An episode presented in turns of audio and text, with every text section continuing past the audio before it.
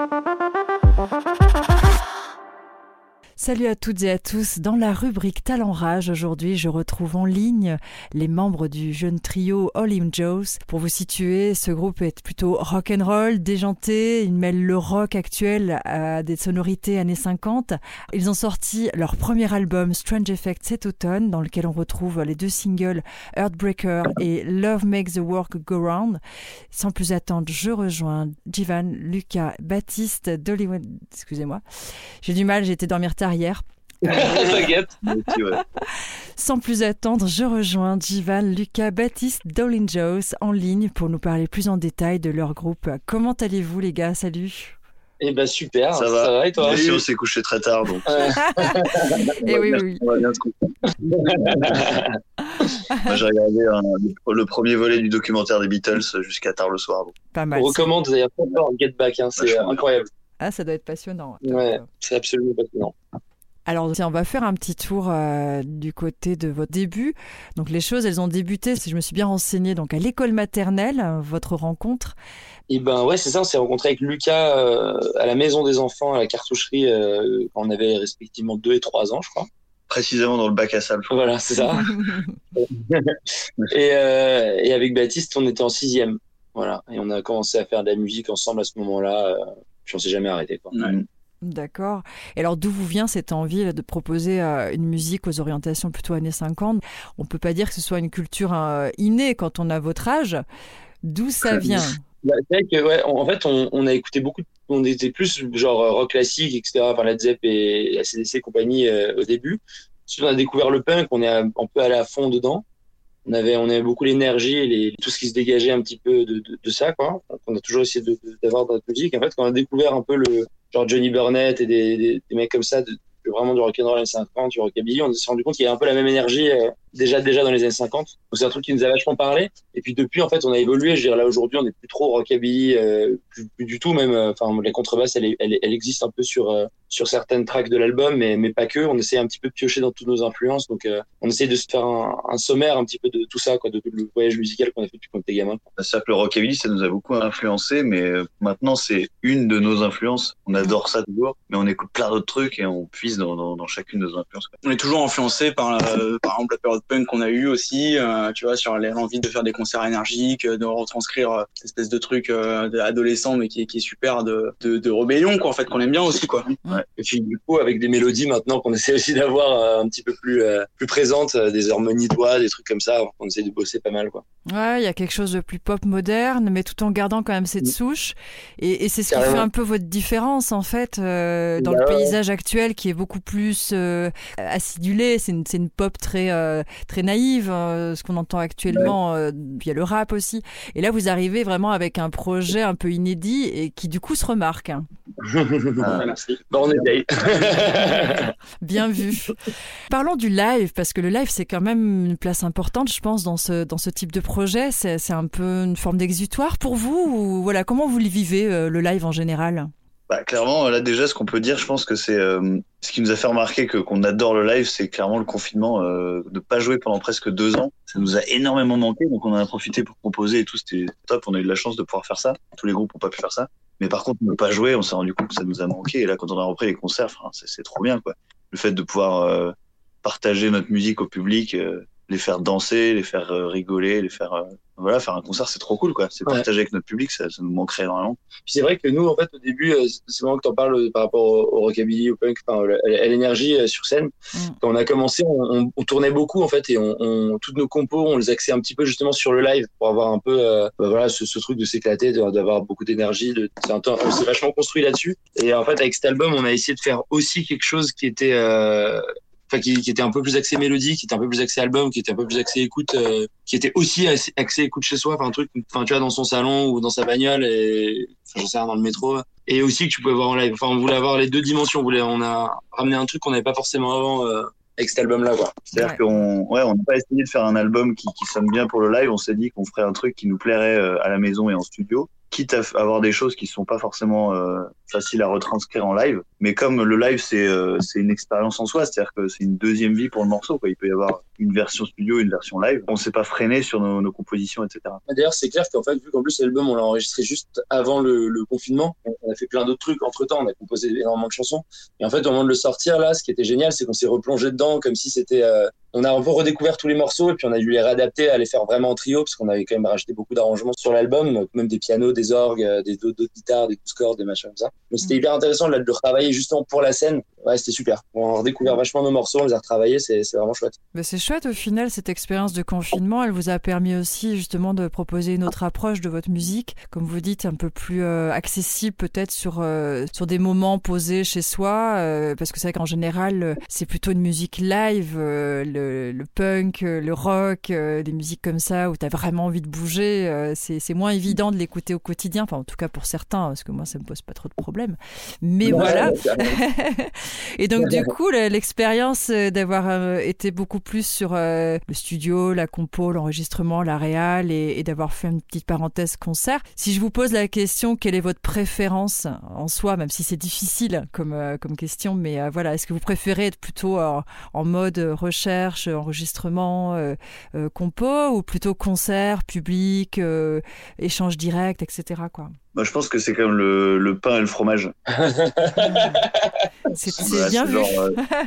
plein de live, t'es là genre ah ouais putain c'est cool mais j'ai grave envie de retourner en studio maintenant et ensuite euh, ouais c'est suite, quoi. trop le studio pareil ça faut faut alterner les deux mais c'est c'est ça qui est génial avec là ce projet là et puis ce disque là c'est qu'il y a il y a fait pour pour tout quoi c'est qu'on a on s'est éclaté en studio on est, on a fait vraiment évoluer notre musique à mort et en même temps les, les morceaux en live euh, réduits à leur, à leur, version live et, à nos trois instruments parce qu'on peut pas pas se démultiplier. Euh, ils ont une autre existence aussi et, ils sont ces chansons là elles sont euh, elles sont polyvalentes et c'est vrai, c'est vrai que c'est vrai que pour le coup, euh, c'était vraiment bien de pouvoir un peu enregistrer ensuite. En fait, je pense qu'on a eu notre dose de chaque truc. Euh, genre à un moment, on a fait beaucoup de live, on, s'est dit tiens, on aimerait bien aller un peu en studio. Là, on s'est on s'est fait bouffer le confinement, on a fait beaucoup beaucoup de, de studios et de trucs comme ça. On avait vraiment de retourner en live. Je pense que c'est c'est périodique un petit peu. Mais globalement, je pense que pour nous trois, on a envie de plus des deux quoi. Encore plus de concerts, encore plus de studios. Si on pouvait passer euh, des mois entiers en studio, on le ferait. Mais tu vois, c'est vrai que par exemple pour le pour l'enregistrement, nous on voulait un truc un peu live en studio aussi, tu vois.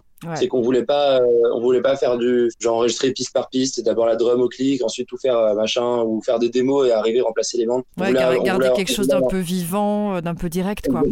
En fait, on a tout enregistré live, euh, enfin tout, toutes les toutes les toutes les les, les bases rythmiques. Les bases rythmiques sont live, guitare, basse, batterie toujours live, on a refait les mm. voix par-dessus et on rajoute ensuite des, des arrangements et on voulait ce truc-là un peu live qu'on a qu'on aime bien en fait dans la musique des années 50 aux années 70, même enfin 80, mais enfin, surtout des, des c'est ça ouais qui a cueillir cette énergie là aussi dans, dans, dans le disque, c'est-à-dire que le fait de jouer ensemble, c'est hyper important pour nous. Euh, pour cueillir, cette énergie-là, avec toutes ces imperfections qu'il peut y avoir. Et, oui, c'est des, des, bonnes dynamiques. Quoi. Hmm. Pour rester un peu sur, euh, sur la force du live, euh, quels sont les artistes là qui vous influencent Et actuellement, voilà, est-ce qu'il y a un coup de cœur que vous voudriez nous partager?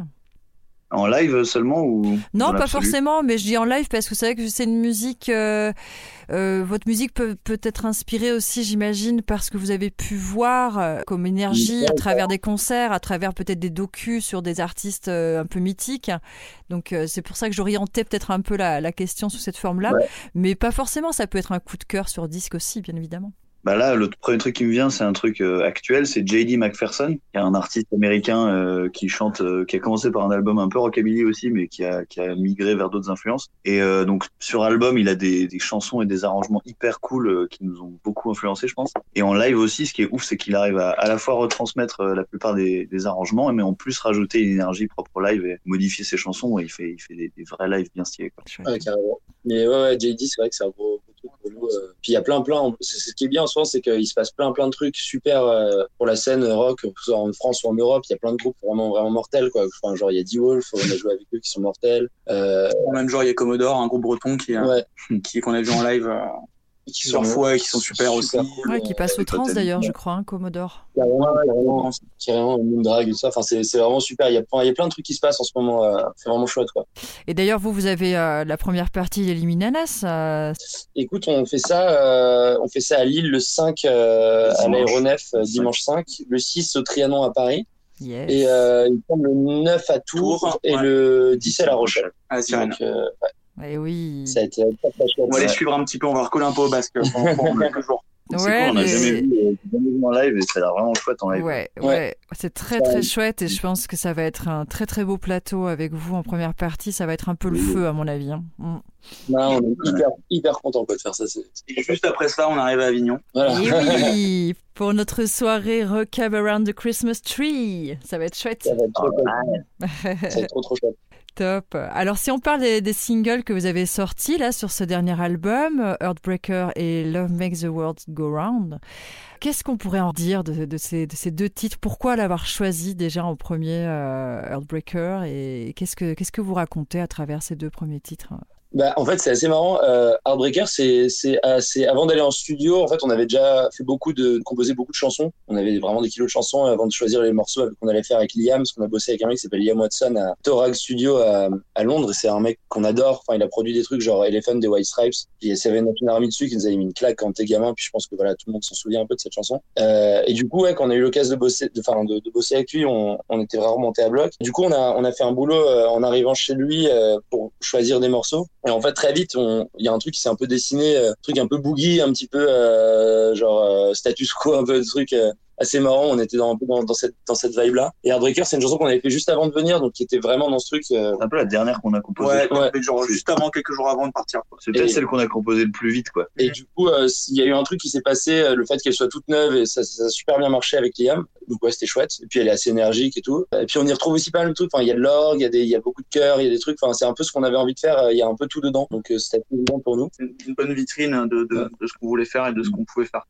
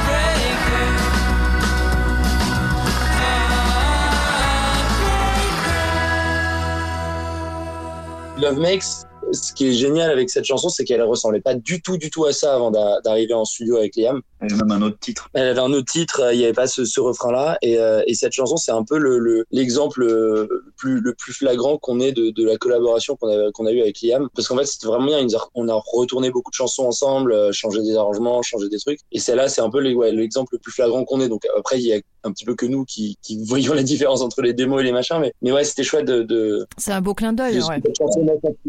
C'est vraiment ça c'est un truc qu'on a fait avec lui euh. ouais il a c'était au début c'était un petit peu perturbant qui, qui triture à ce point-là nos chansons qui, qui renverse tout les refrains les couplets etc mais en fait on a appris plein de choses en faisant ça et on a on a, on, a, on en a tiré une grosse, une grande joie de, de, de, voir que ça aboutissait euh, par un vrai travail d'équipe, quoi. Ouais.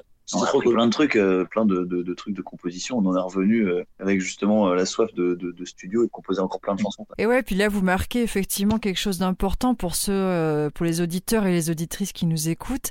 Le, le travail d'un album, ça se fait aussi avec le réal. Et le réal a parfois sa petite touche, sa note à, à, amener aussi au projet. Et c'est chouette de l'inclure dans ce projet. Voilà, il n'y a pas que le groupe, il y a aussi toute la, la, partie mix, la partie réal et mastering qui entre en jeu, quoi. Carrément. carrément. Et puis en fait, on le savait très, on le savait bien en y allant. On savait que c'était quelqu'un euh, à la fois qui, qui, a une forte personnalité, c'est-à-dire qui a envie de, de, de s'investir dans des projets. Enfin, s'il s'investit, s'investit beaucoup. Et surtout, on savait qu'il, enfin, on connaissait son expérience, on connaissait son travail avant, donc on a vraiment envie de, en fait, de confronter, euh, comment dire, nos... parce qu'en fait, nous, on compose tout à trois toujours. Mm. On a, on a vraiment ce truc-là, on essaye de se mêler un peu des parties de chacun tout le temps et pour arriver à un truc qui nous satisfait. Donc c'est un travail qui est parfois long, mais qui, qui marche beaucoup sur des compromis, sur des choses comme ça. Et à la fin, on arrive à un truc qu'on est content. Et là, on était content d'avoir, enfin, de faire confiance, de pouvoir faire confiance à quelqu'un qui puisse aussi trancher, quoi. Mm. De le mettre un petit peu dans la boucle, de lui faire confiance sur la composition, de lui faire confiance sur toutes ces choses-là. C'était déjà un travail de lâcher prise assez, assez gros au début, mm. parce que c'est quand même un peu notre bébé, quoi. Mais vu qu'on lui faisait confiance et qu'on, et que le courant est très bien passé, euh, voilà, c'était une expérience mortelle, quoi. Bah oui, la preuve, vous l'avez choisi en, en, second single, donc c'est pas rien. Ouais. D'ailleurs, il, a, il a un petit, un petit air euh, des Beatles, hein, bien assumé. D'ailleurs, je pense que je dois pas être la première à vous le dire. Les machins, euh, s'en cache pas trop. C'est un petit peu une love letter, euh, cet album à, à, ces années-là aussi. Ouais, c'est chouette. Alors, on a parlé des dates à venir. Est-ce qu'il y a une autre actu que vous voudriez nous, nous annoncer En février, on a, on a des, des, petites dates parisiennes et, et, et françaises qu'on va annoncer mais on, vu que les dates sont pas encore euh, officielles, je peux pas te les donner, mais c'est très ouais, frustrant. Mais voilà. ouais, ouais. on, est, euh, on te ronge un peu le, le frein pour, euh, pour annoncer ces trucs-là. Ça marche.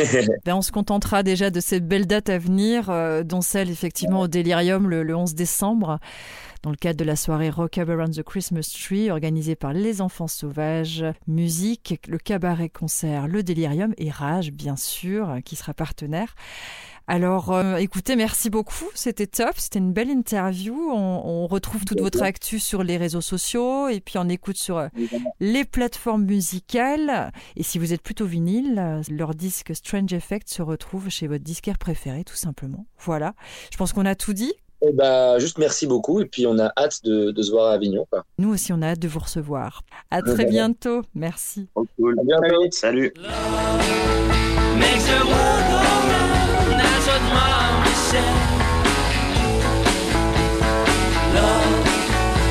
세월